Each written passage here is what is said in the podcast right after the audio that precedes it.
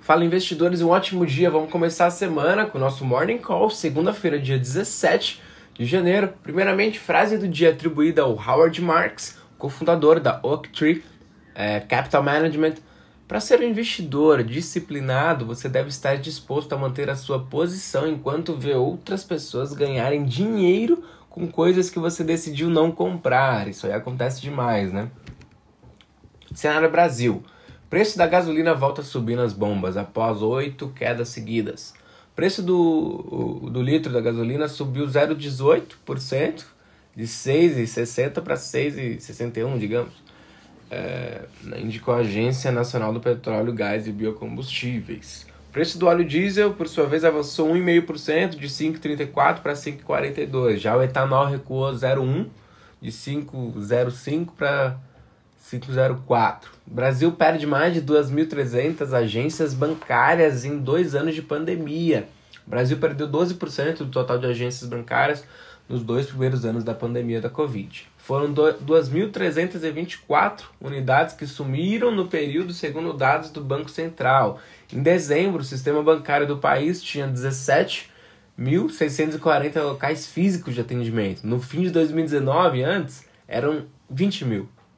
Com o avanço dos serviços financeiros por meio eletrônico, surgimento das fintechs e a adoção de medidas de redução de custos com operações de M&A no setor bancário, já estava em andamento essa redução na última década, mas se acelerou com a pior crise sanitária do século. No fim de 2013, o país tinha 22 mil, quase 23, né? 20, é, 23% a mais que hoje também. Empresas e mercados. Braskem é, Petrobras e Novo, e Novo Nor dão início a follow-on de 8 bilhões de reais nos Estados Unidos. Mega oferta de ações da Braskem para dar saída parcial aos controladores Petrobras e Novo Nor teve há pouco seu primeiro passo oficial. A companhia registrou operação na SEC, na CVM americana, né? SEC, e o documento informa que os acionistas vão vender até 155 milhões de ações classe A, as preferenciais negociadas na B3 e ADS na NICE. Glaxo rejeita oferta de 68 bi de dólares da Unilever para negócio de consumo. A GlaxoSmithKline informou que rejeitou a oferta da Unilever para a unidade de saúde ao consumidor da farmacêutica no ano passado, um negócio avaliado em cerca de 50 bilhões de libras, 68 bi de dólares. E em comunicado, a Glaxo disse que recebeu três ofertas não solicitadas da Unilever para seus negócios de saúde ao consumidor. A última em 20 de dezembro por 41 bi de libras e 8,3 eh, em ações da Unilever.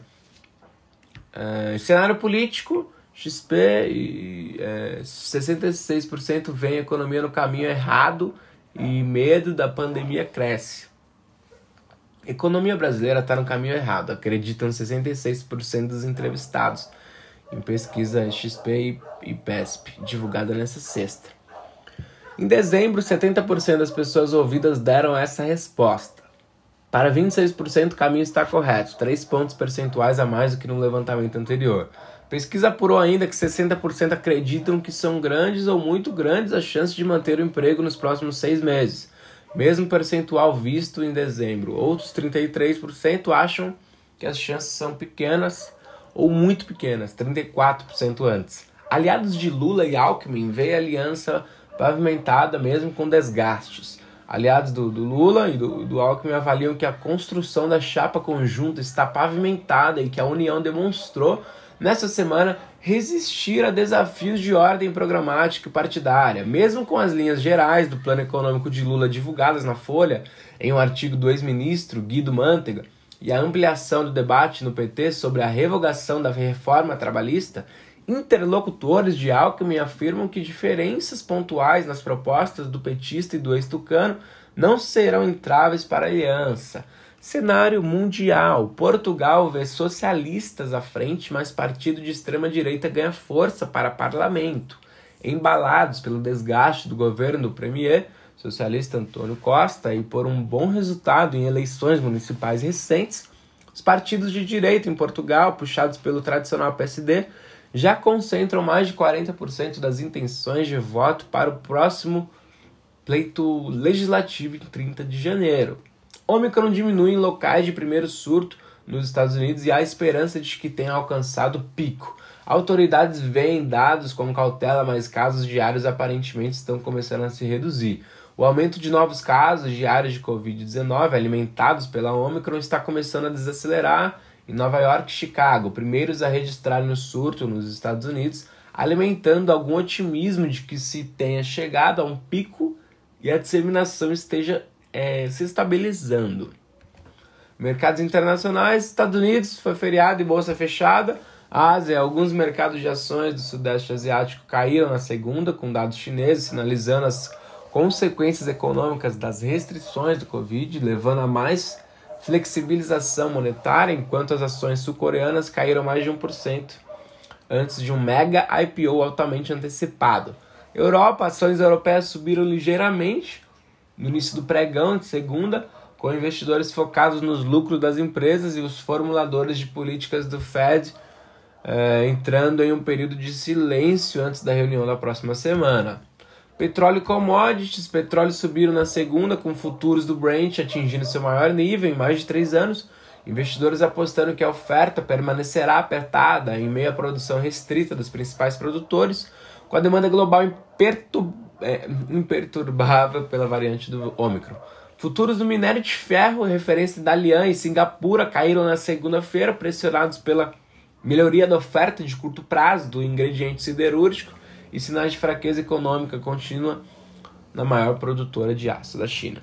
Milho, grande destaque do mercado de milho continua sendo as perdas com a safra, especialmente no sul do país. A preocupação é tanta que o produtor de milho norte-americano pode elevar a área diante das perdas a nível brasileiro. Nossos quatro gráficos do, do nosso dia aqui, Dow Jones cai 0,6, S&P sobe 0,1, Nasdaq 0,75, sobe, né, de alta. Ibov 1.3, Ibov 1.3 de alta. Nossos quatro gráficos do dia. Outro gráfico agora que a gente traz aqui, Apple, ações da Apple de, de 19 de janeiro de 2021 até 14 de janeiro de 2022. Valorização de 35%.